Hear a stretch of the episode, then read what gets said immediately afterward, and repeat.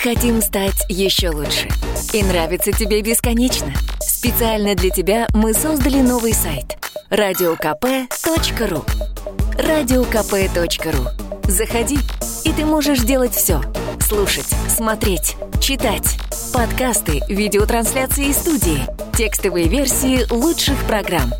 Радиокп.ру Радиокп.ру Заходи, мы удивим тебя.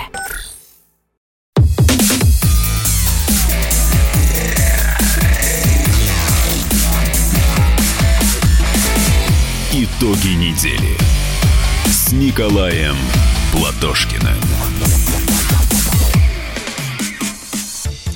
Э, добрый день, дорогие друзья. Ну вот я обещал немножко съесть вашего времени, если вы позволите, на тему того, вот почему у нас там научные изобретения, вот человек из Калининграда звонил, они не внедряются. Это, знаете, абсолютно не потому, что где сидят какие-то дебилы, которые вот не хотят этого. Опять проблема системная. Вот смотрите, вот сейчас где больше всего роботов и манипуляторов в мире? Это Германия и Япония. Хотя изобретены все японские роботы в Америке, в США. Но их там мало. А вы знаете почему? Потому что в Японии и Германии самая высокая заработная плата. Вот вы подумайте, а какая, какая связь? Связь простая. Вот я там предприниматель. Если у меня есть рабы, которые пашут за 15-20 тысяч рублей, которых я всегда выгнать могу, к чертовой матери, а зачем мне, собственно, робот, он дорогой. И если уж я его беру, он должен быть по цене вообще конкурентен с рабочим. Рабочий тоже должен быть дорогой, понимаете? Вот и все. Если у нас низкие зарплаты по стране, то у предпринимателей, у большинства стимула инвестировать в дорогостоящее оборудование – а значит, и стимул изобрет... Инвестировать в изобретение просто нет.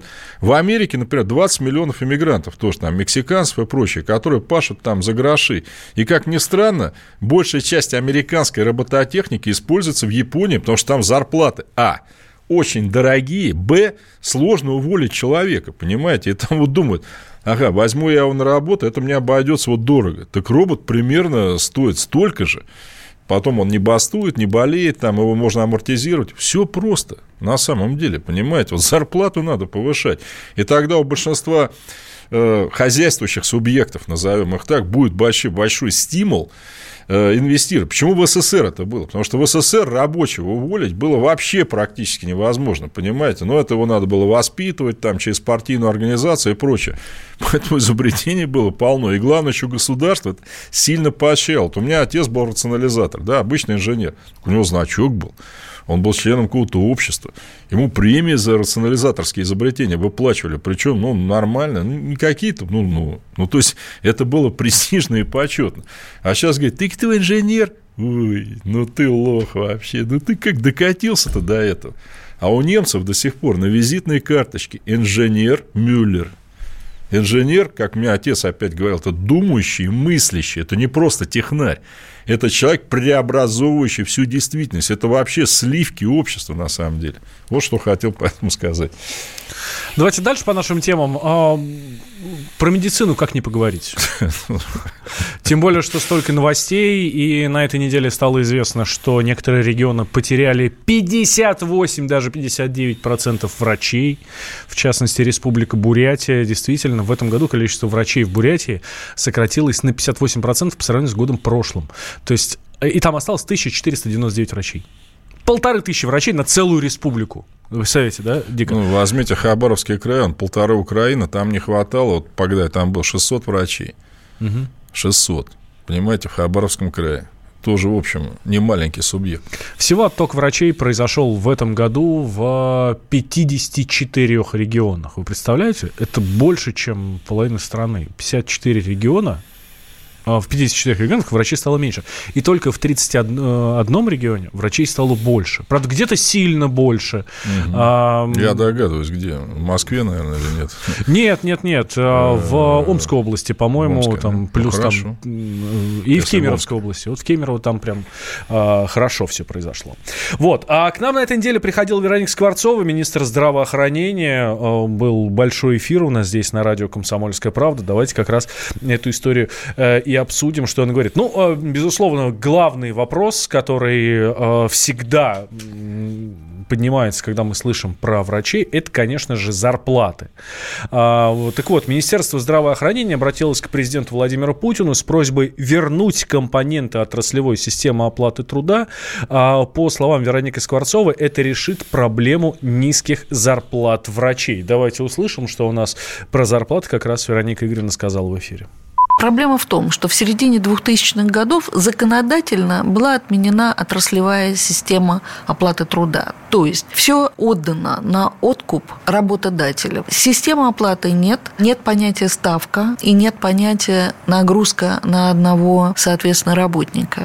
То средняя заработная плата с 2012 года для врачей увеличилась на 120%, и это сейчас в среднем составляет уже вот показателем сегодняшнего дня 70 79 тысяч в среднем по стране. Мы в 2014 году провели пилотные проекты в ряде регионов для того, чтобы определить, а какая должна быть оптимальная структура. И оказалось, что гарантированная часть заработной платы не должна быть ниже 55%. Она должна быть 55-60%. Это стимулирующие выплаты примерно 30% и компенсационные за особые сложные условия работы 10-15%. Мы рекомендовали использовать использовать это регионам, мы не можем их заставить, потому что ага. это их права. Сейчас мы вышли президенту с просьбой вернуть нам компоненты отраслевой системы оплаты труда. Нам это необходимо сделать, чтобы зафиксировать гарантированную часть, зафиксировать стимулирующие и за что они должны выплачиваться, и те условия, при которых необходимо давать компенсационные выплаты. Ну, это Вероника Скворцова, министр здравоохранения Российской Федерации. Ну, классный плащ Ярославна. Мне кажется просто, что если она говорит, что в середине вот 2000-х вот это безобразие принято, так партия-то одна и та же рулит. Но в чем вопрос-то? Правительство опирается на партию, у которой две трети голосов в Государственной Думе. Чего, Веронику Игоревну Единая Россия не принимает, что ли? Ну что, почему они против этого? И, кстати, я должен сказать, что она лукавит, когда говорит, что это регионы мы не можем заставить. Да я работал на госслужбе, я знаю, что с 2000-х годов пошла какая система. Тебе делают везде, в милиции, в МИДе, маленький оклад и массу надбавок, понимаете? И многим людям как бы, ну что, ну я деньги получил. А пенсия-то потом мизерная. Потому что она-то от оклада. То есть это опять, это попытка вот этих бухгалтеров-оптимизаторов опять наколоть людей, которые, ну, типа, получают как, какие-то деньги. Ну, и какая разница. Потом выходит на пенсию, обалдевает просто. как же так?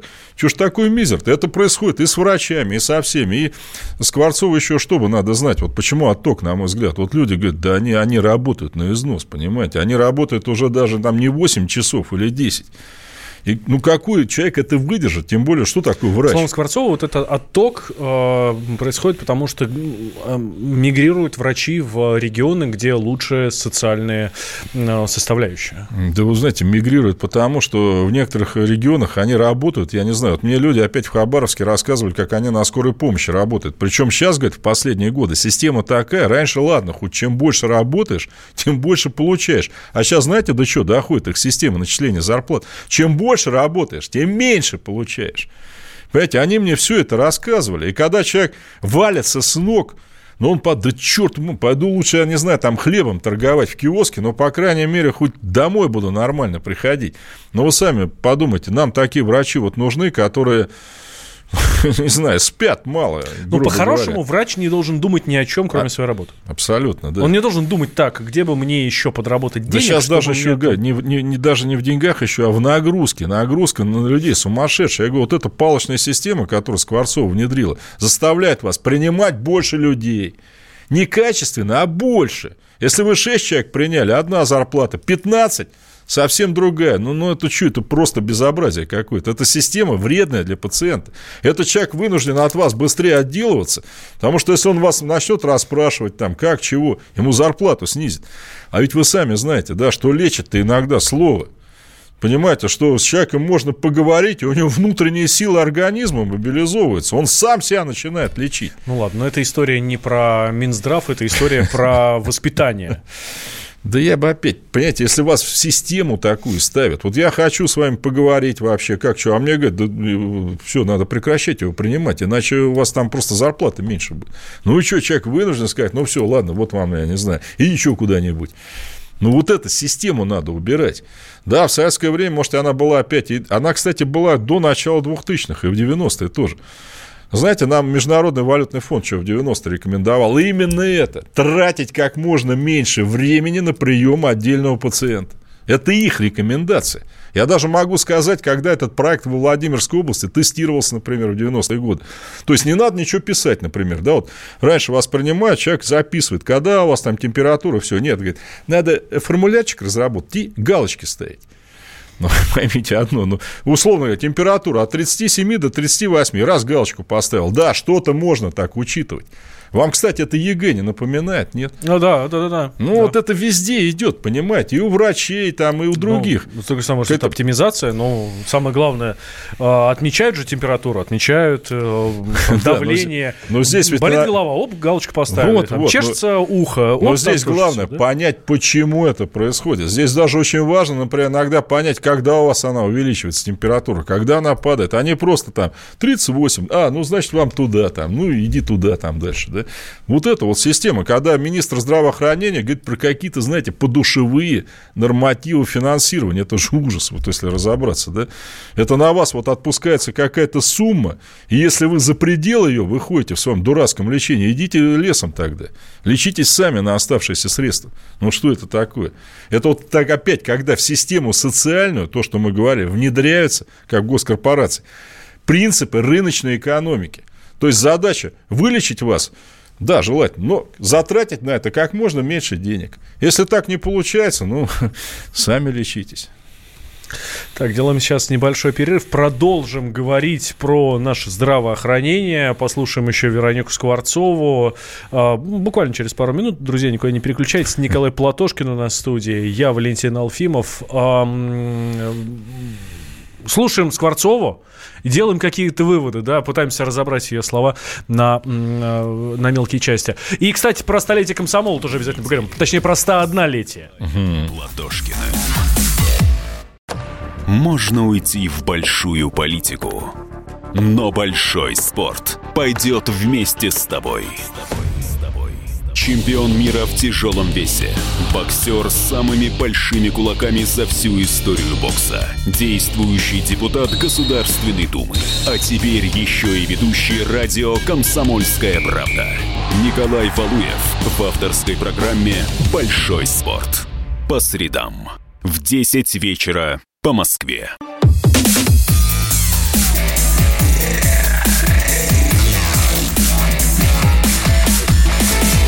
Итоги недели с Николаем Платошкиным.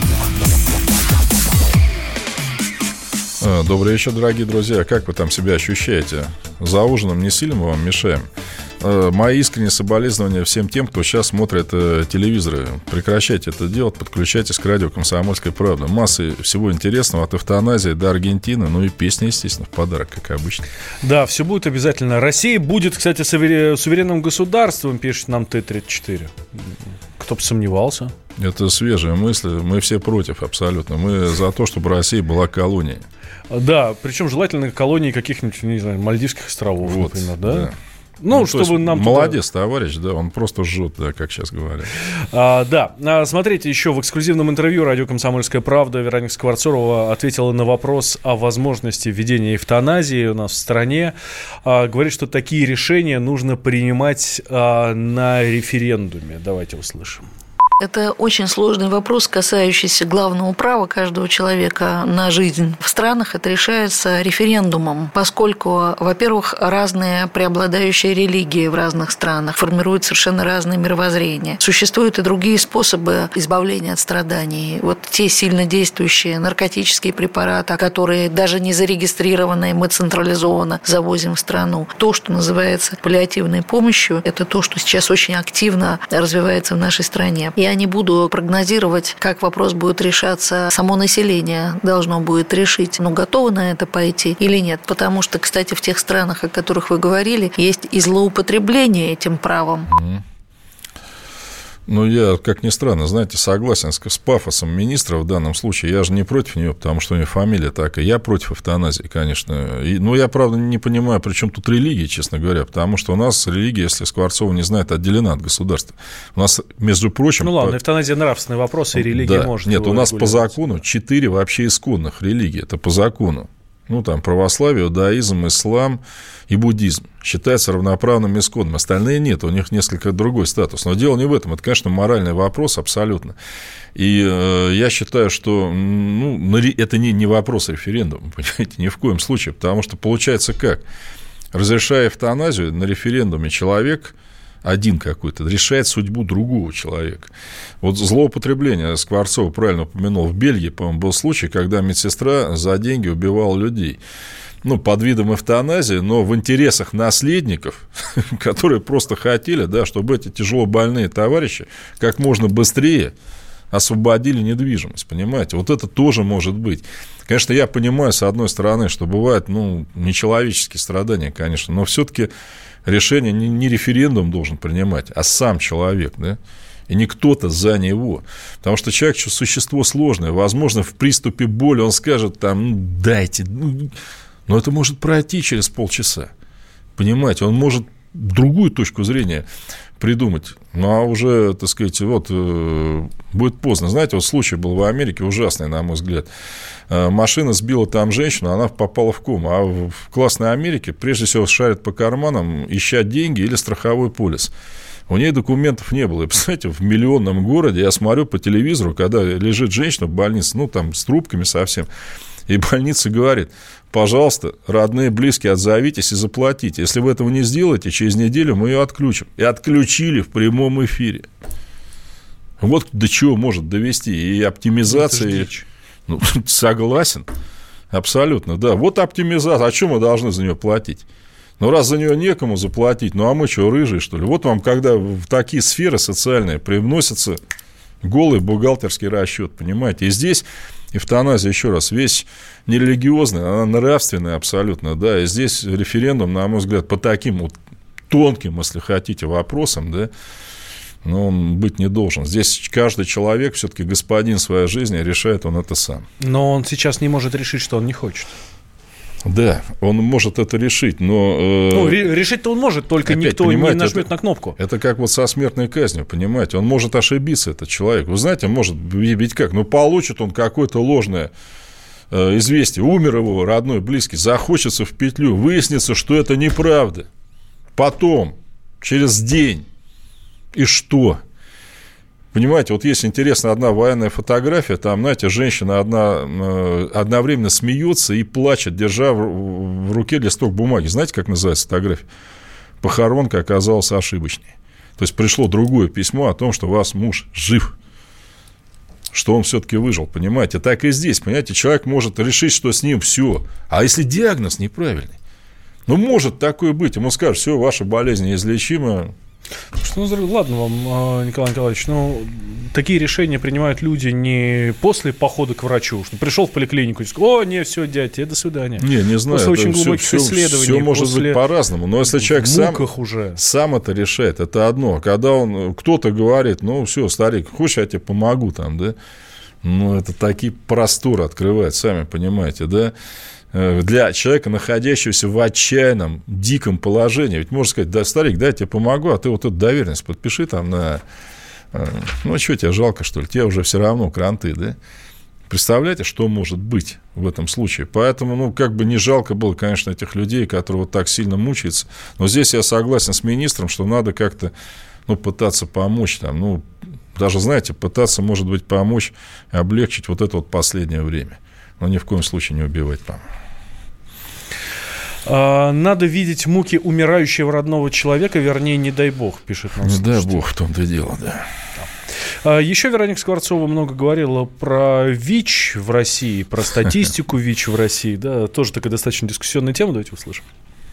У нас заболеваемость ВИЧ начала 2000-х годов неуклонно росла. Сейчас у нас зарегистрировано около 900 тысяч инфицированных ВИЧ, из которых на лечении находится сейчас 66%. Еще 4 года назад лечение у нас получали бесплатно, я имею в виду 26% всего. В чем проблема? Этих людей, они из разных социальных групп. Необходимо мотивировать к постоянному наблюдению. Есть группы наркоманов. Сейчас ситуация, она изменилась изменилось. И на первое место вышли гетеросексуальные половые связи. Люди из благополучных семей иногда заболевают ВИЧ, поэтому другой контингент. Эти люди хотят и излечиваться, и долго жить, и поэтому сейчас у нас резко увеличилось число, которое реально диспансерно наблюдается. 66% на середину года. Я надеюсь, что к концу года это будет уже 75%, и мы на следующий год поставили для себя задачу 90% лечить. Последние три года мы очень активно работаем с молодежью, чтобы разъяснять способы профилактики ВИЧ. Мы за три года вышли на показатель самый высокий в мире бесплатных скринингов на ВИЧ. Уже более 30 миллионов человек в прошлом году прошли такое тестирование. Сейчас уже достигли результата за последние два года, что число новых случаев у нас больше не увеличивается. По предварительным данным, вот 9 месяцев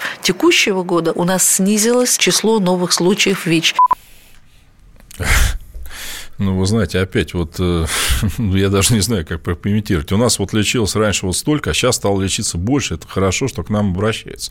Хотя вообще министр вообще должна была бы сказать, что к нам обращается меньше, потому что болезни стало меньше. Это, знаете, мне что напоминает?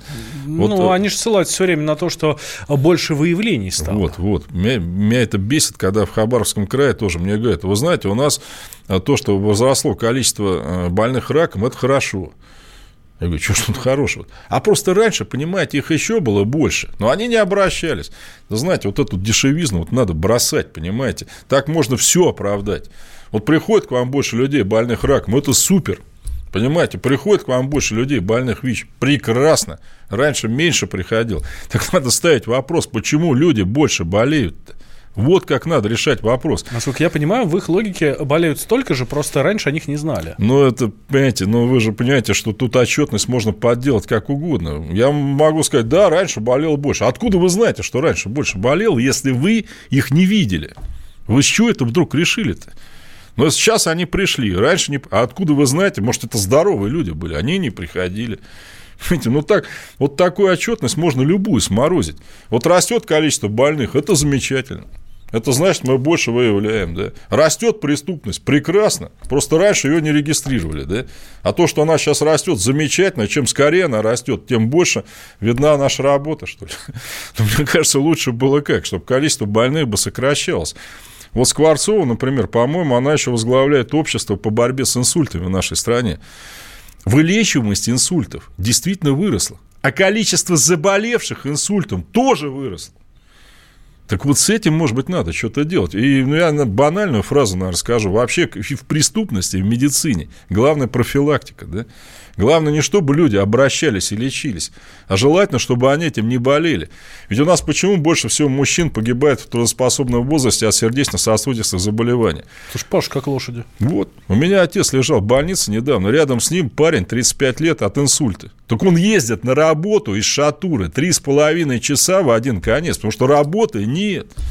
Ну, так никто не... А то, что он обратился к Скворцову, это замечательно, да? А, по-моему, лучше, чтобы он не болел. Если бы он нормально работал, он и не заболел бы. Да, это э, правда. Еще, кстати, про фризиум говорила Вероника Игоревна. Вот тот самый, тот самый препарат, который, из-за которого судили у нас маму молодую в Краснодарском крае, да, потому что она из-за границы заказала для своего ребенка. А это единственный вообще препарат, mm. который может им помочь. Говорят, что вот 11 тысяч упаковок этого препарата все тяжело больные дети будут обеспечены. Ну, у за... нас такого не производят. Вот, вот опять вопрос надо задать, знаете, почему, собственно говоря, у нас это не производит. Вот мне можете объяснить? Вот в чем дело-то вообще? Вот смотрите, опять, ну будут меня ругать, да? Вы думаете, Советский Союз все производил? Нет. Но у нас была интеграция, скажем, мы часть препаратов дали в Венгрии, и она нам производила их дешево. Но сейчас своя промышленность разгромлена. Итоги недели с Николаем Платошкиным. Хотим стать еще лучше. И нравится тебе бесконечно. Специально для тебя мы создали новый сайт радиокп.ру радиокп.ру Заходи, и ты можешь делать все. Слушать, смотреть, читать. Подкасты, видеотрансляции из студии, текстовые версии лучших программ. радиокп.ру радиокп.ру Заходи, мы удивим тебя.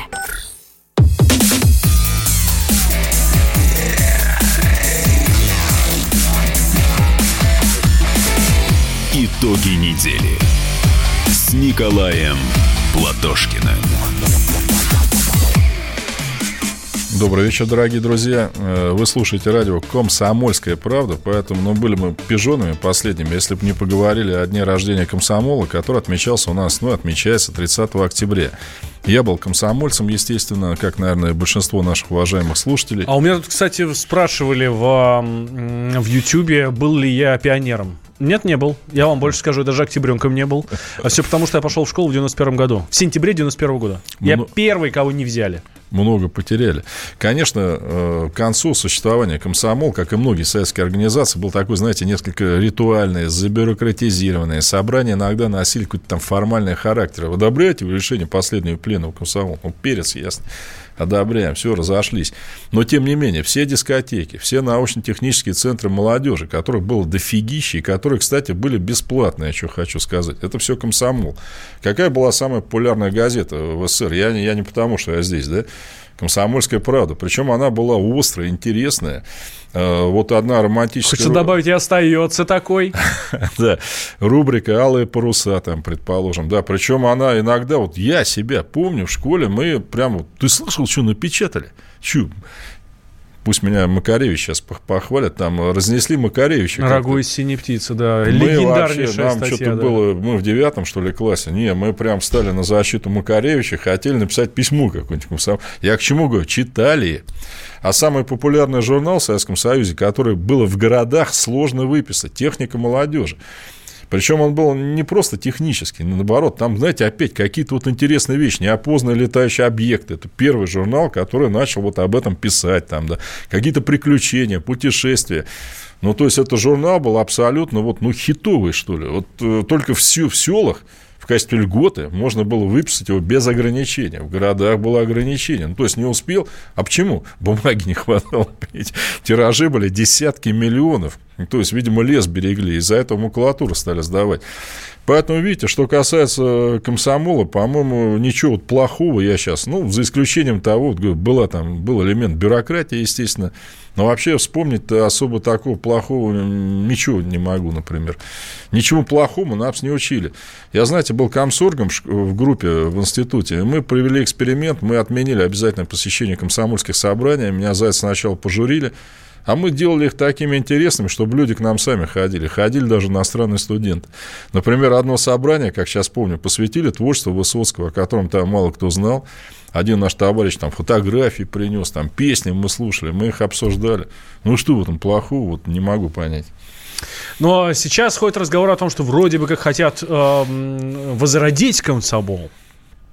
Э, вы знаете, у нас, по-моему, был в 90-е годы какой-то там российский СС молодежи. Сейчас есть какие-то вот молодежные организации у разных партий, но э, Опять, мне кажется, это ну, немножко не про то. Почему? Потому что у государства нет идеологии. Понимаете? Вот государство вам не просто не говорит, там, что хорошо, что плохо. Нет, оно вам говорит, это вообще не наше дело. Вот у нас, я уже, по-моему, рассказывал, класс был имени молодогвардейцев. Так у нас не просто там висели фотографии членов подпольной организации «Молодой гвардии». Мы переписывались реально вот с родственниками, знаете, что-то даже узнавали того, чего тогда не писали. Вот, ну, про гибель этой организации. Потом мы ездили в Краснодон туда, на место. Как я, как я уже... Это же было просто интересно. Вот помимо того, что, ну, не воспринималось как, знаете, формальная работа. Дальше, комсомол-то военно-спортивные игры, да, там, Зорница, Орленок. Причем мы, естественно, воевали не против американцев, а просто там две команды друг на друга. Было интересно. Я даже помню, азбуку Морзе знал тогда. Сейчас, наверное, уже не вспомню, конечно, и прочее. Вот что здесь было тоже плохого, не могу понять. По-моему, люди были заняты, и заняты чем-то хорошим, понимаете, вот в то же время интересным, да? Потому что молодежи нужна какая-то поисковые отряды.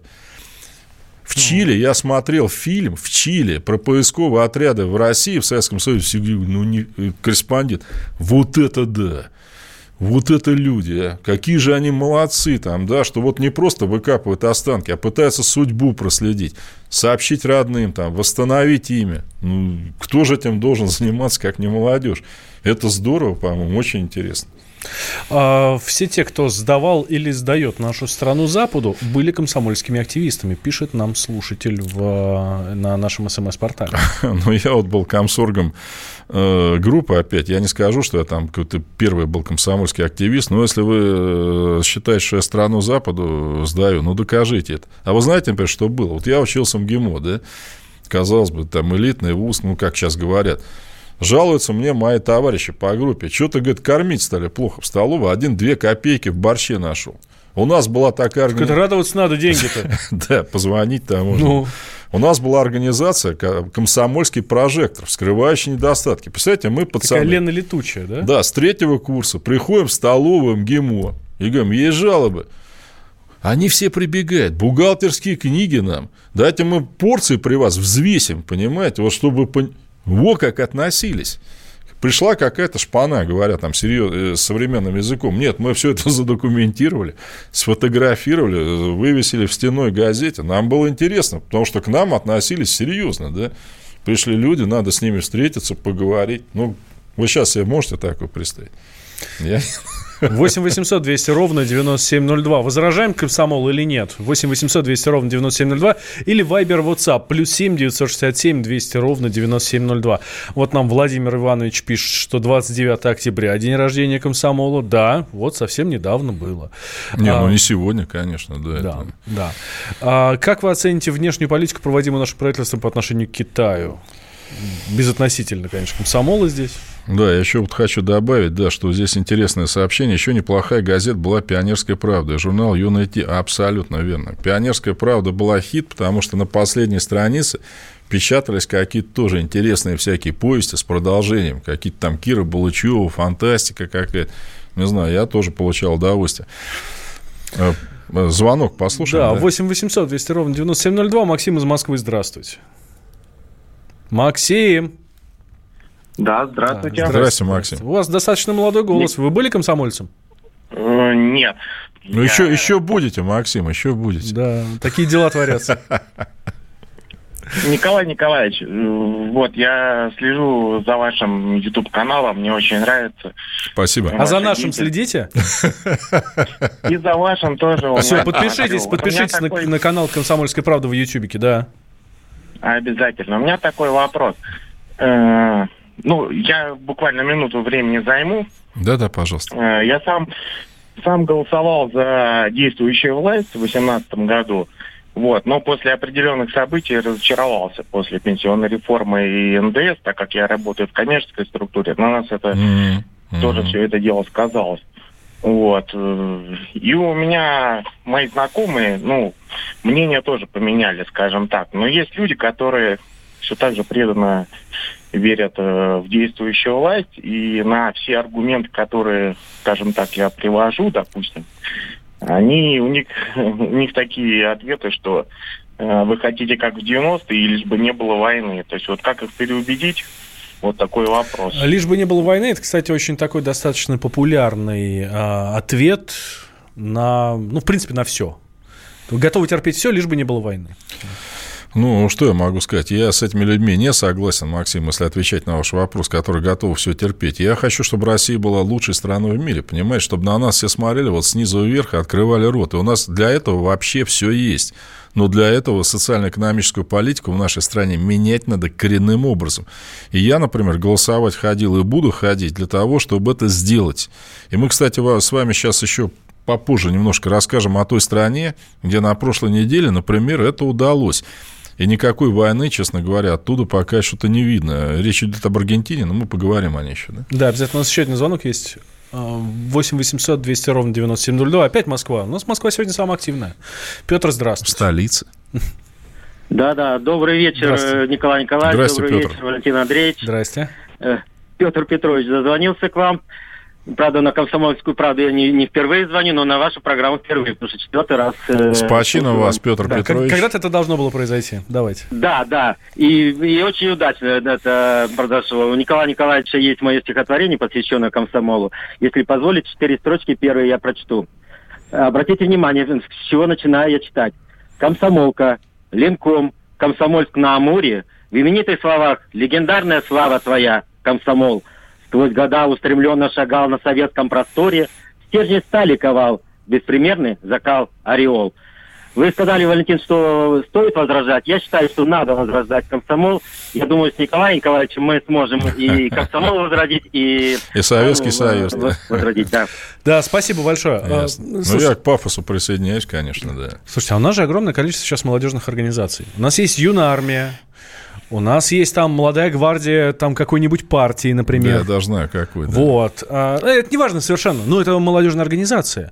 У нас куча патриотических клубов. Юная армия, кстати, это неплохо. И поисковые отряды сохранились в советское время. Тоже замечательно. Да. Я считаю, что вот военно-патриотическая вещь, это очень хорошо. Главное, чтобы она была интересной, что ли. Главное, чтобы она не, не сводилась А к как тому... же все вот эти разговоры о том, что молодежь, под ружье, да вы кого воспитать хотите?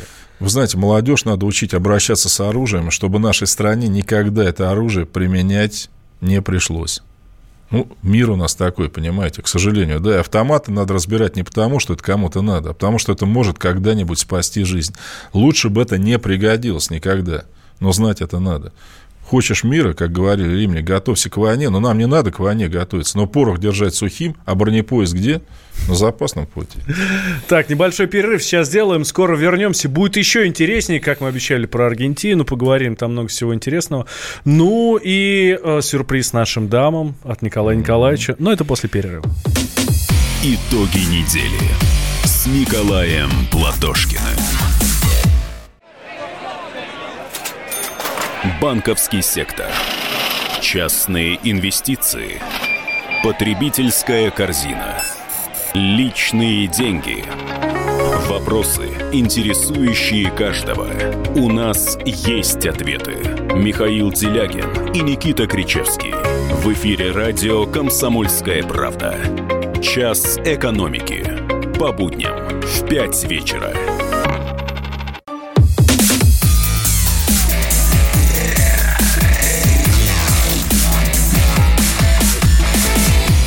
Итоги недели с Николаем Платошкиным.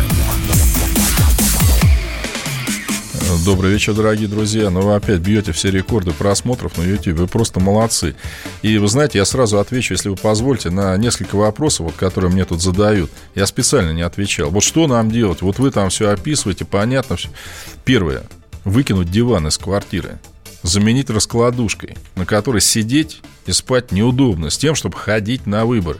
Вы скажете, да нафига? Вот, пожалуйста, на прошлой неделе состоялись президентские выборы в Аргентине. Это история про паровозик, который смог. Точнее, про Аргентину, которая смогла. Да, да, понимаете, там у власти был правый президент, друг Трампа. Кстати, их родители еще даже друзи, дружили. Я там был в прошлом году. Инфляция 50% курс валют обвалился в разы из-за права правительства, которое за либерализм, за раскрепощение, за все остальное. Народ озверел. Причем это Аргентина, где скот не имеет стойлого содержания. Там, знаете, проволочкой обнесли, и он тебе пасется круглый год. Почему и мясо мраморное? Сказал, все есть, там прекрасный климат. Народ живет плохо. Народ собрался затянул пояса, приперся на выборы не как у нас, друзья, 20-30%, а больше половины, избрал пиранистскую партию, которая, ну, не буду вам мозги пудрить, значит, подробность называется по-испански хустианалистская, то есть партия справедливости. Победил ее кандидат Фернандес, который заявил, мы восстановим равноправие в обществе тем, что бережки и корешки там раздавались всем по-разному. Кризис для всех процветание для всех. И самое главное, друзья, э, вице-президентом нового президента Аргентины будет наша старая, старая плохом смысле, в хорошем, наша старая сторонница Кристина Фернандес де Киршнер, которая до этого была президентом Аргентины и поддерживала... Кстати, ее сняли, по-моему, в результате... Нет, нет, она нет? просто не могла больше баллотироваться. А. Да, там баллотировался вместо нее ее коллега по партии в 2015 году, он проиграл, Сейчас она, она не могла снова баллотироваться на президента, она сейчас вице-президент, и я думаю, с Аргентиной у нас э, должно теперь все быть хорошо, но, еще раз, вывод-то в чем, друзья? Народ взял, собрался, пришел, проголосовал. Вы понимаете, вот я когда там был, предположим, я поражался там э, тому, что они хотели провести пенсионную реформу, примерно такую же, как у нас. Так там на улице Буэнос-Айреса вышел миллион человек. Миллион. Мы вот. сейчас это очень хорошо видим и по беспорядкам в Чили. Где, э, ну, там происходят какие-то реформы, да, мы от них достаточно далеки, но все-таки... Не, очень близки. Вы знаете, вот у нас хвалят Пиночета, да, этого урода морального. Причем, ну ладно, можно как бы то, что он убил 30 тысяч человек, там, тем, кто его хвалит, может, не важно, да, что он гитаристу Хари, ну, не он лично, там, приказал кисти отрубить, там, чтобы он на гитаре не играл. Вот хороший был человек, да, так он из Чили сделал социальный ад. Пособия по безработице были вообще убраны. Платно, бесплатно медицина вообще убрана. Понимаете, вся любая пенсионная система была сделана такая, единственная в мире, которую мы откопировали. Ну, грубо говоря, сам себе копишь, если у тебя проблемы, твое дело. Государство тут вообще ни при чем. И сейчас, они сейчас все это хотят менять. Сейчас Чили одна из самых процветающих стран Латинской Америки. Это вам так кажется. Понимаете, Чили вот очень похоже на Россию. Сантьяго. Из 15 миллионов чилийцев столица 10 миллионов. Там есть работа более-менее. Отъедьте на 50 километров, тихий ужас. Но примерно тоже. Сейчас они меняют это, они меняют пенсионную систему, за которую мы держимся. Студенты выступают за то, чтобы было хоть какое-то высшее образование бесплатно, хоть чуть-чуть. Оно же было там бесплатным до Пиночета. Ну, как и в Европе, как и у нас. Сейчас нет. Вы знаете, меня таксист там вез, молодой парень, лет 20. Вот вы говорите, он говорит, хорошо, что вот, ну, я там посещал там э, одну достопримечательность. Хорошо, что я, говорит, вас вот нашел, вы взяли такси, а что, я не знал бы, как поужинать тогда. Угу. Но если бы вас не было, предположим. Ну, представляете, он мне так сказал. Вы знаете, что они сотворили? Вот я живу в деревне, они приватизировали колодцы. Вы понимаете, дошли, говорит, уже до этого. Вот я сейчас хочу, например, ведро воды набрать, у меня, причем, денег нет. Ну, значит, я без воды буду сидеть. Вот эта вот злобная пиночетовская система, она там осталась, понимаете? И вот многие в Аргентине, которые, как вы можете сказать, живет чуть похуже, они говорят, нет, как Чили не надо. Чили социально холодная страна, говорят аргентинцы, понимаете, где вот, ну, случится что-нибудь с человеком. Но сейчас они это меняют, еще раз говорю. Просто Пиночет настолько выкупал их в крови. Я об этом уже говорил, извиняюсь, если повторяюсь, что люди даже сейчас боятся. Понимаете, вот типа давайте изменим пенсионную систему. Так, ну это же Пиночет вел, черт, а, а армия опять не выкупает нас вот в том самом месте, понимаете. Аргентинцы взяли, четыре года потерпели праволиберальное правительство, избрали новое. И заметьте, ну нет никакой войны. Это вот товарищ говорит, там, лишь бы не было войны. Ну, ну нет никакой войны. Ну дайте попробовать. Если у них не получится, ну изберете через четыре года другое правительство. И так у нас должно продолжаться, вот на мой взгляд. Ну и теперь самое главное, переход. В 1937 году самой популярной песней в Советском Союзе была «Рио Рита». Аргентинская мелодия, родившаяся не в Аргентине. Но знаете, как она в годы войны помогала людям голодным, холодным, э, у которых похоронки приходили. И мне кажется, вот на, об этой песне очень хорошо, об этой мелодии спела Ирина Богушевская – который завтра будет день рождения, я отменяю обычай, по которому заранее нельзя поздравлять. Ирина, замечательный человек, поздравляю с днем рождения. Дама, для вас Рио Рита. Тем более, что мы, мы живем по хабаровскому времени. Да, абсолютно.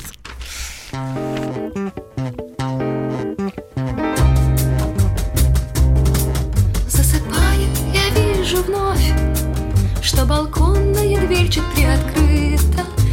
кисейную тюль в окно, где пыльный июль выдувает капризный сквозняк, не скрывая свою любовь. Тоня светит, танцует риориту, веки полу прикрыв этот странный мотив, позабыть не могу я никак. Ах, Риорита, как высоко плыла ты над нами, через страх и озноб, через восторг побед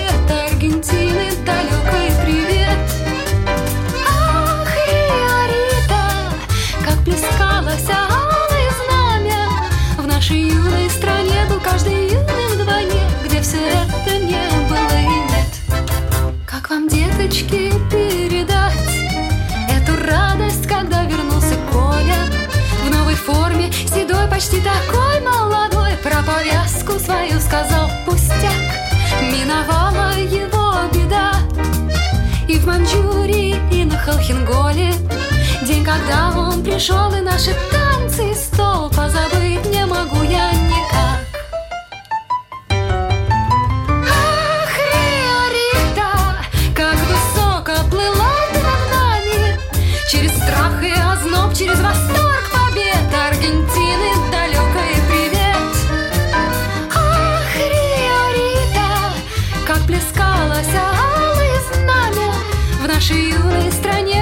счастлив вдвойне Где все это не было и нет Итоги недели с Николаем Платошкиным.